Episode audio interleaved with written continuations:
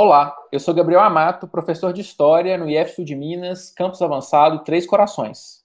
Eu sou Andressa Marcela, estudante do segundo ano de Administração. Eu sou João Gabriel, estudante do primeiro ano de Informática. Eu sou a Cauane Nascimento, estudante do terceiro ano de Administração. Eu sou Marcelo Rodrigues, estudante do terceiro ano de Informática. E este é o podcast História, História da Fonte.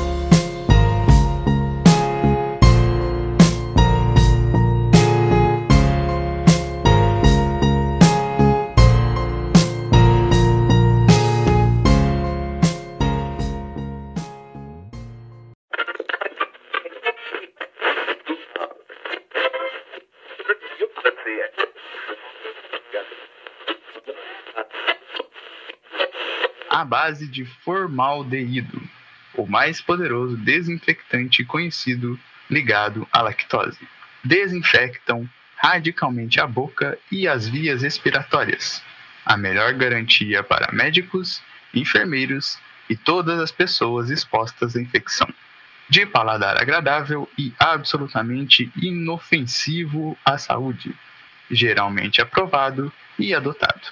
O preço um frasco grande com 80 comprimidos por apenas 5 mil réis, e um frasco pequeno com 20 comprimidos por apenas 2.500 réis. A venda no depósito do Laboratório ECA, rua 15 de novembro, número 14, assim como em todas as drogarias e farmácias.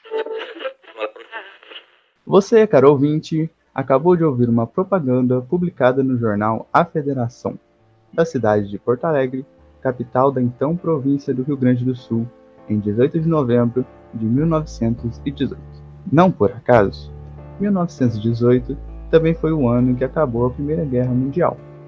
Ela havia começado em 1914, e isso está diretamente ligado com a nossa fonte. A guerra fez com que exércitos de vários países do mundo se deslocassem para a Europa, levando consigo seus equipamentos, suas bandeiras e também um vírus chamado influenza vírus H1N1, o responsável pela pandemia de influenza espanhola, ou então gripe espanhola para os mais íntimos. Tá, mas espera aí, vamos com calma. O que seria a gripe espanhola? Ela surgiu na Espanha? Tá, vamos lá. Como a propaganda diz, influenza espanhola. Apesar de seu nome remeter à Espanha, sua origem ainda é desconhecida. Em 1918, a gripe afetou muitos países no mundo, inclusive os que lutavam na Primeira Guerra Mundial. Por causa deste conflito, alguns governos decidiram omitir informações sobre essa doença, para que não causasse pânico na população e nem prejudicasse a moral dos soldados, principalmente perante os adversários, né, demonstrando uma imagem de fraqueza. Aí entra a Espanha, que não participava da guerra e sua imprensa tinha liberdade para falar sobre a doença. A cobertura de informações espanhola teve grande visibilidade em todo o mundo fazendo com que a pandemia ficasse conhecida como gripe espanhola. Mas, por causa da guerra, em uma busca de associar a doença ao inimigo, foram dados outros nomes, como a febre de trincheiras, mal francês e catarro russo. Em relação ao seu surgimento, como eu já disse, ele é desconhecido. Existem hipóteses de que tenha surgido nos Estados Unidos da América ou até mesmo na França. O que se sabe é que, provavelmente, a gripe espanhola foi uma mutação do vírus de influenza, que passou de aves para seres humanos. Os primeiros casos notificados foram lá nos Estados Unidos, mais especificamente no Fort Riley, uma instalação militar localizada no estado do Kansas.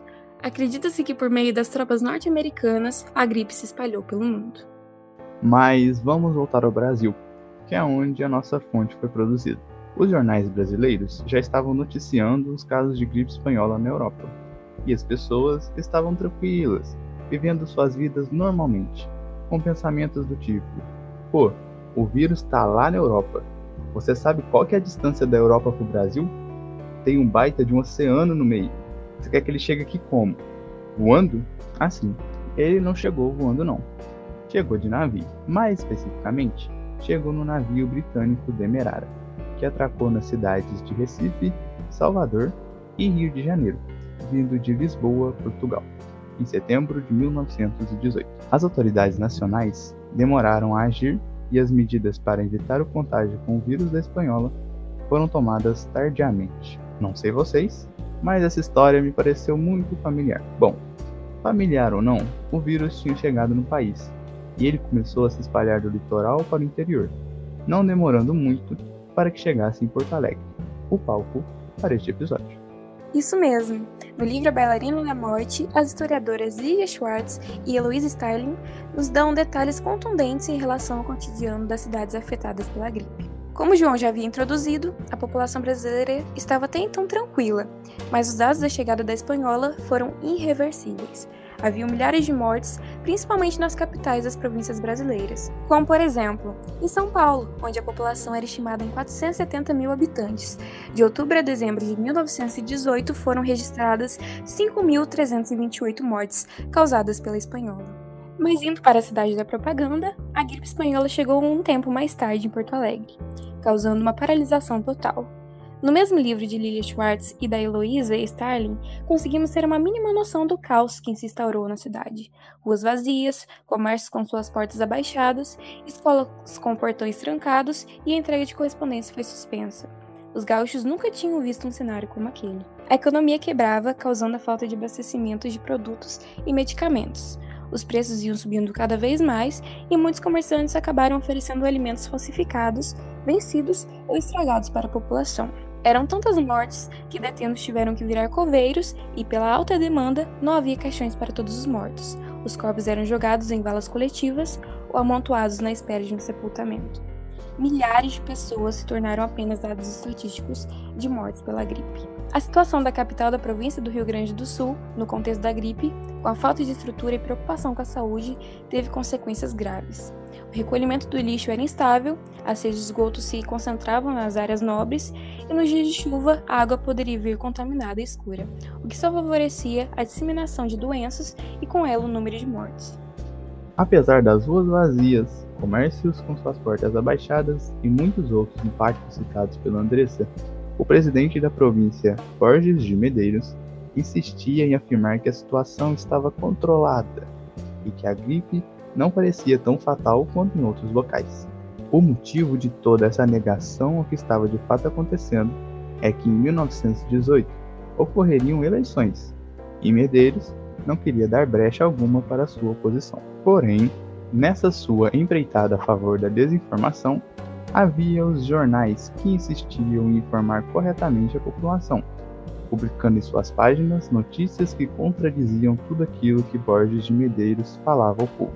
Se isso continuasse, com certeza ele perderia as eleições e ainda teria seu nome manchado. Por isso, o jornal A Federação, vinculado ao seu governo borgista e o mesmo que publicou a propaganda que estamos analisando, reproduziu um artigo de Alexandre de Albuquerque, alertando para a excessiva influência da imprensa.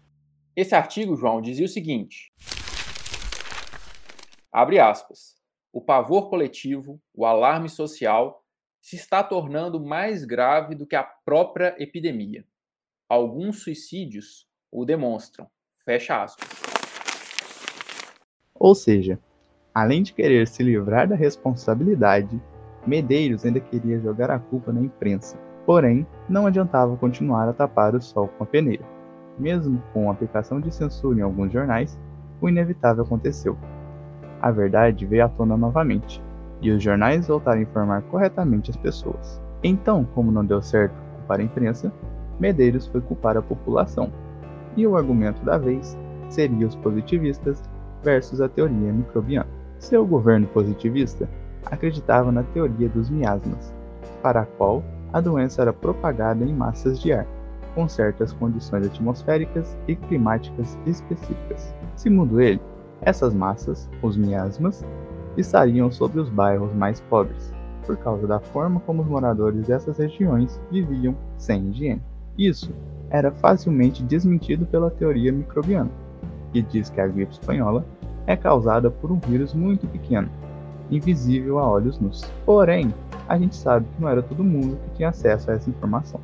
Além de faltar informações, também faltavam estruturas hospitalares e macas, fazendo com que o desespero batesse na porta da população. A desinformação reinava com uma grande parcela de culpa do presidente da província, o positivista Borges de Medeiros. Ele ocultava a maioria das informações, por se preocupar com a sua candidatura e com as próximas eleições, censurava as notícias da gripe, inclusive no nosso jornal da propaganda, a Federação, em uma tentativa de apaziguar a situação. Mas claro, não deu muito certo, pois a população recebia notícias do que estava acontecendo na Europa e em outras cidades no Brasil, o que causava grande pânico.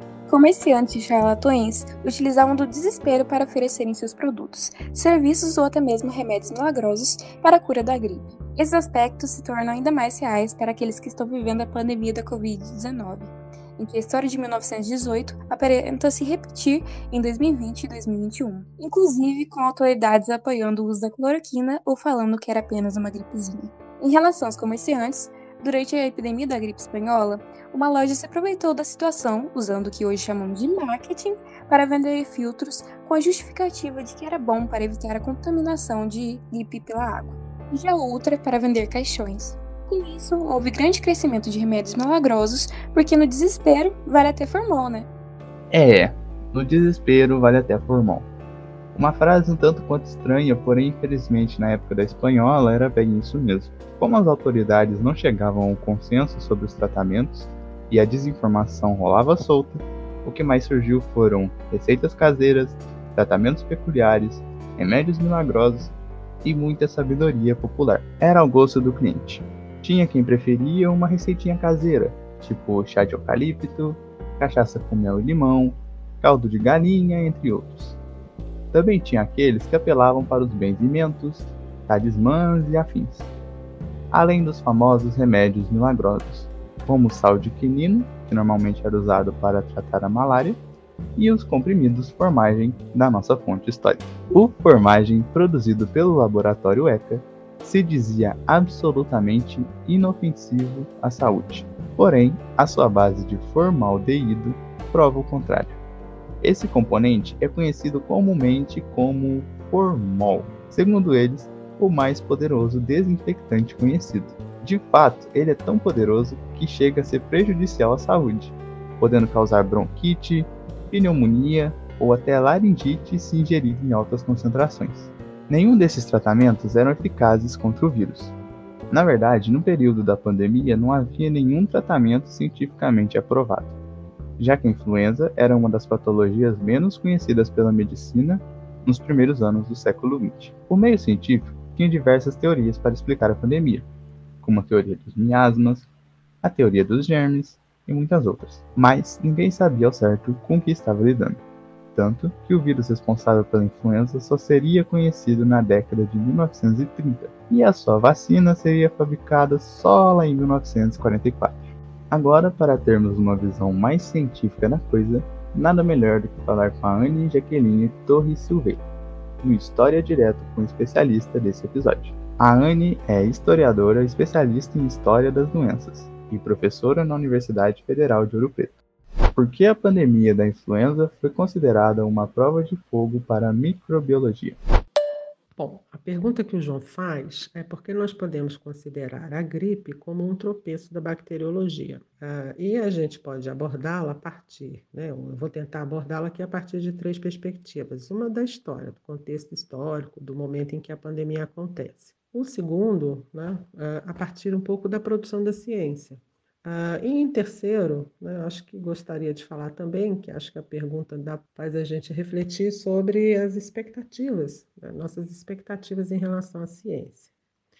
Bom, em primeiro lugar, então, pensando o contexto em que a, a pandemia acontece, né, nós podemos dizer que esse é um contexto de afirmação da, do desenvolvimento da bacteriologia, que vai alcançar muitos sucessos desde o século XIX, da segunda metade do século XIX oferecendo uma resposta para diversos problemas de saúde né, que até então tinham atormentado as sociedades. Né.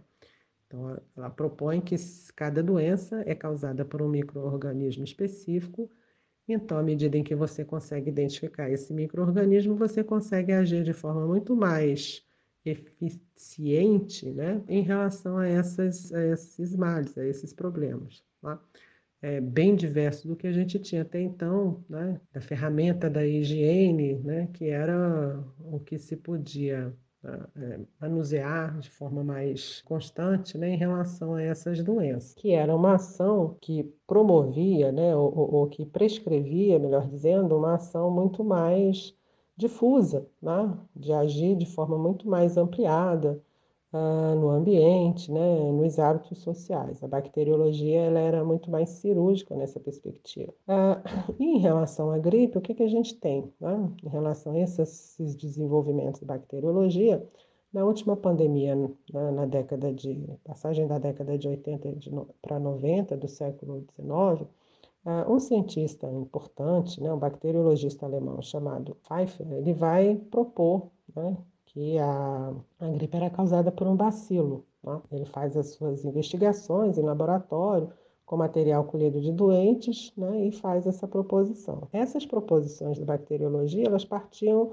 ah, da seguinte teoria, né, de que uma vez que você é, isola o agente causador, né, você faz a cultura desse agente causador no laboratório. Você então consegue? Ministrar essa cultura a cobaias, a pessoas sãs, né? ou a cobaias sãs.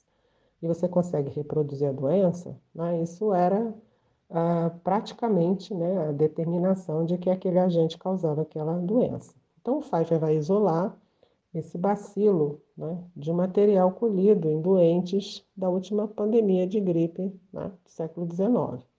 Vai fazer essa proposição. Tá? É uma proposição que vai ser aceita por vários outros cientistas, seguidores ou não do Pfeiffer, uh, mas que né, vai encontrar também, né, quando se busca fazer a sua reprodução em laboratório, uh, muitas dúvidas né, e opiniões divergentes de outros cientistas, que vão dizer que não conseguiram identificar ou reproduzir a doença né, dessa maneira, e que colocam então em questão a proposição do Pfeiffer. Então, a gente pode dizer que havia aí uma controvérsia né, em relação a esse agente causal. E o que a gente também pode dizer é que a gripe espanhola ela vai ser um momento em que essa controvérsia ela vai ser efetivamente finalizada. Né? Então, durante as pesquisas feitas ah, em 1918, fica estabelecido que esse bacilo não é o agente que causa a doença porque se conseguia reproduzir a doença em culturas, né, é, através de culturas onde o bacilo não estava presente. No entanto, não se conseguia estabelecer que doença era essa. Né? Nessa perspectiva, a, a, bacteriologia ela não ofereceu uma resposta. Bom, a gente pode pensar também, né, um pouco em relação a essas questões, a, de que maneira esse tropeço nos revela né, a ciência de uma forma mais real, né, daquela maneira como ela efetivamente acontece, né, naquilo que o Bruno Latour nos chama da ciência em ação. Né? Ele vai dizer que a ciência em ação é a ciência no momento da sua produção, né, quando se tem mais perguntas do que respostas. Essa ciência em ação, né, o Latour ele vai opor ao que ele chama de uma ciência pronta. Né? Ah, que é aquele saber que já está consolidado, que ele já está aceito, né? ele partilhado por uma comunidade de cientistas. Essa ciência pronta é aquele conhecimento que ninguém questiona, que não está mais em disputa, né? que é um consenso, como nós falamos.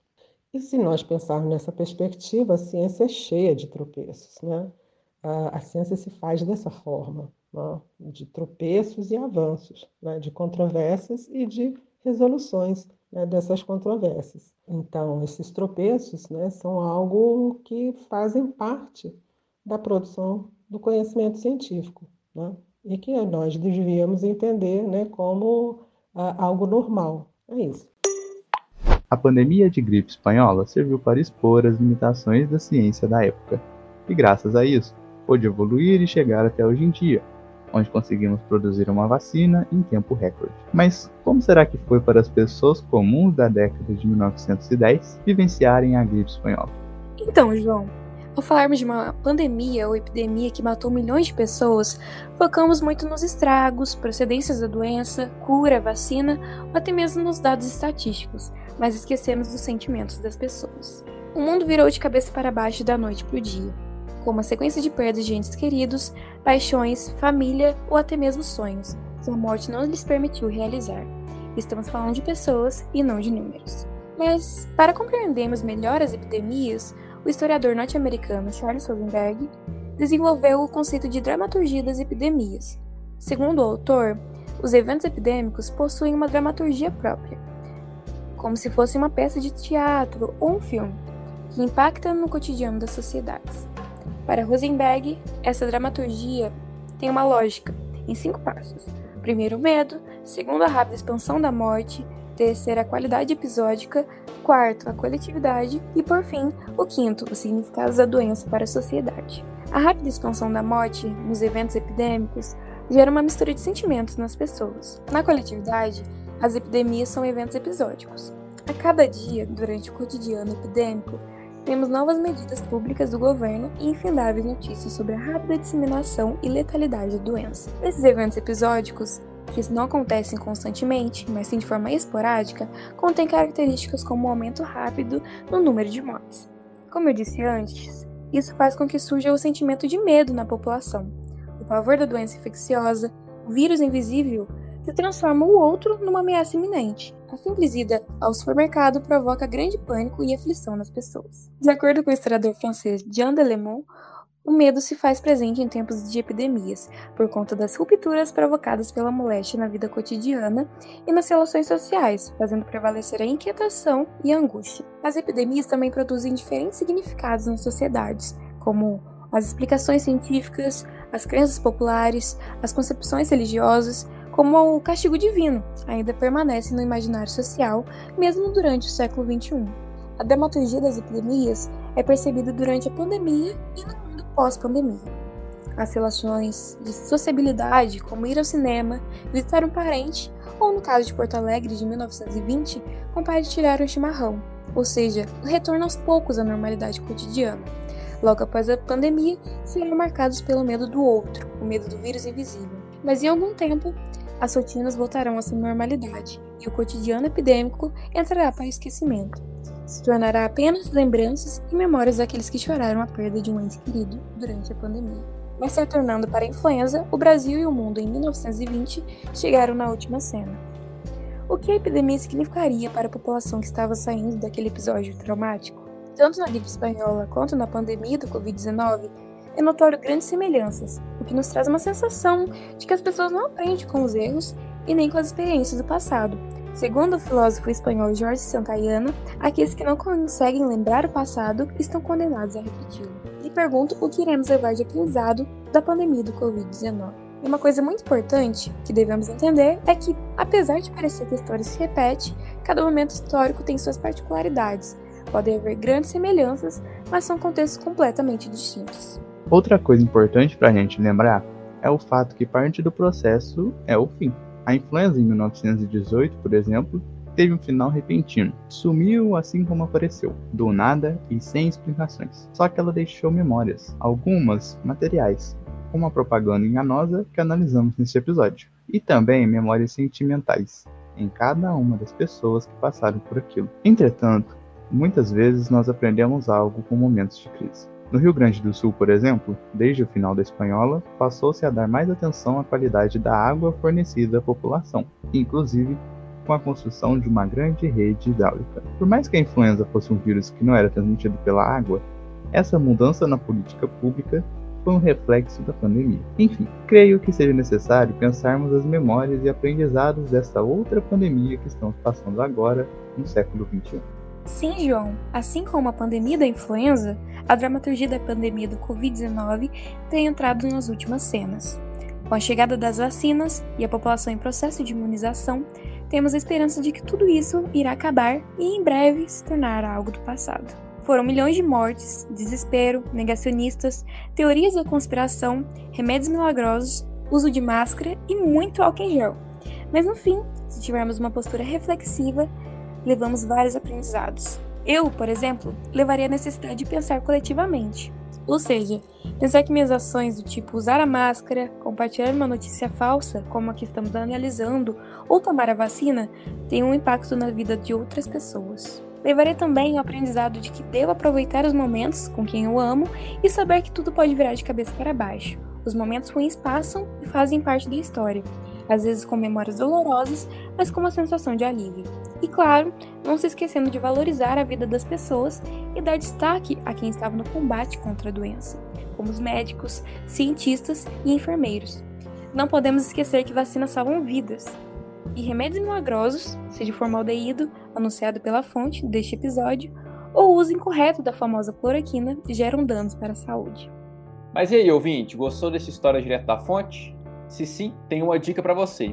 Não perca o próximo episódio do nosso podcast. E claro, não se esqueça de conferir o nosso perfil do Instagram.